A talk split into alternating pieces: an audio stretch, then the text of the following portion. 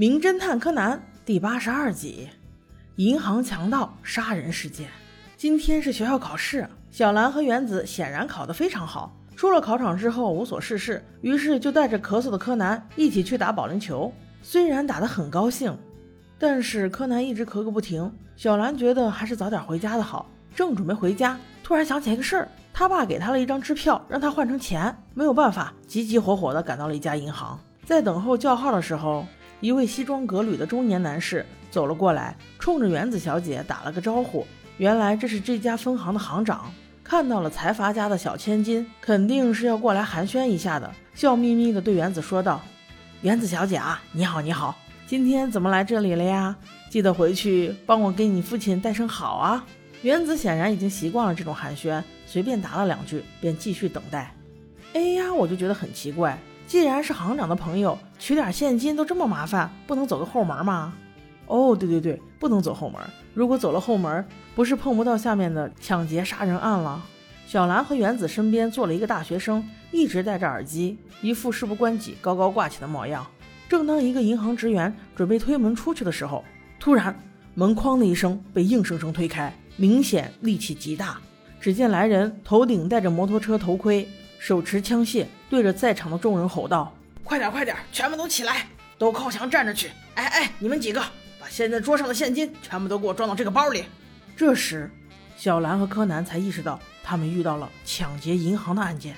原子显然有点吓到了，小兰却安慰他说：“没事没事，我们照做，应该不会有什么危险。”柯南一个五年级的娃娃倒显得神情自若，毕竟命案现场已经看习惯了，这个对他来说碎碎事儿吧。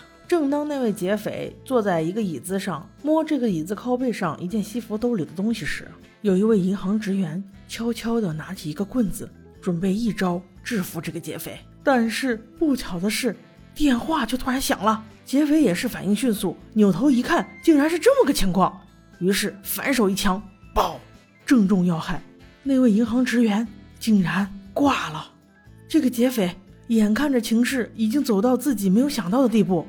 慌张了起来，举着手枪，不知道想要对准谁，神色紧张的说道：“快快快快装钱呐！”就在这时，英雄出现了，不是柯南，而是另外一位银行职员。他冲了过来，双手抱住劫匪不停抖动的胳膊，二人扭打在一起。不一会儿，便又听到一声枪声，爆！大家凑过去一看，那个劫匪已然停止了呼吸。此时，众人终于松了一口气。但是那位冲过来救了大家的英雄却皱紧了眉头。很快，木木警官大驾光临，在简单了解了事情的来龙去脉之后，先把之前中枪的那位职员送进了医院。其实他并没有死，性命没有大碍，但是腹部却也受了重伤。目前的难题是劫匪死了。行长此时突然过来问木木警官说。我们大家都看见了，当时我们的职员是在激烈打斗中无意将劫匪杀死。这样的话，对银行有什么影响吗？木木警官思考了片刻，说：“您放心，他是救人的英雄，怎么可能因此受影响呢？意外杀人而已。只不过……”银行行长一听这个“只不过”，表情立刻严肃了起来。木木警官却接着说：“只不过要麻烦那位英雄，现在跟我回警局，做个笔录。”听到这些。行长的心才终于放下。英雄职员说：“抱歉，木木警官，我想先去卫生间一下。”木木警官欣然同意，并且在此等他。今天的案件难道就这么简单吗？到现在为止，感觉好像跟柯南就没有什么关系。那是当然不会啦。就在此时，柯南给木木警官说了一件特别重要的线索，那就是整个抢劫过程都被那个大学生的录音机录了下来。木木警官用最快的速度拿到了那卷录音带，听了之后发现其中一个细节，就是当那位中枪的银行职员准备偷袭劫犯时，响起的那个电话铃声不是银行职员的，而是劫匪的。这就说明是有人害怕劫匪被偷袭，所以在暗中帮他。难道这个银行里有卧底？不查不知道，这一查吓一跳。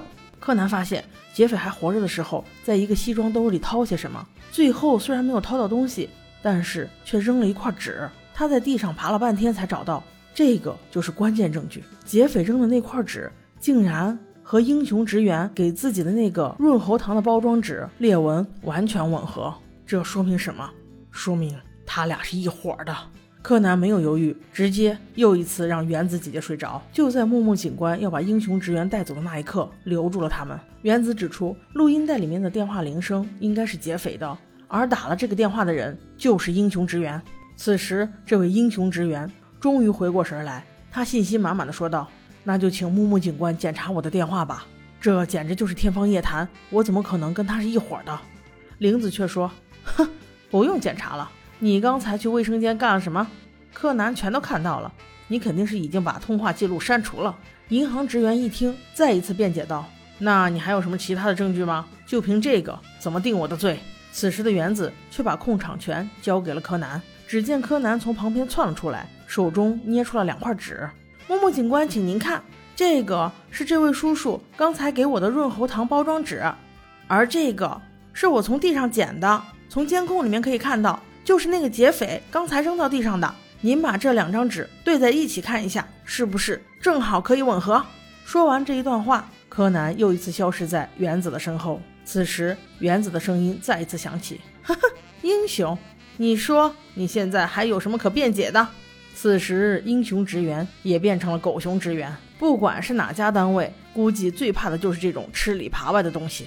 他只得低下头说：“早知道，就不给你那个糖了。”我说你这个职员怎么就这点格局？你犯的可是抢银行的重罪，跟那块糖有个什么关系？与其在此抱怨这些有的没的、无关痛痒的东西，不如想想你为什么都这么老大不小了，还要一事无成，竟然策划抢银行？就请你在监狱里度过你的下半生吧。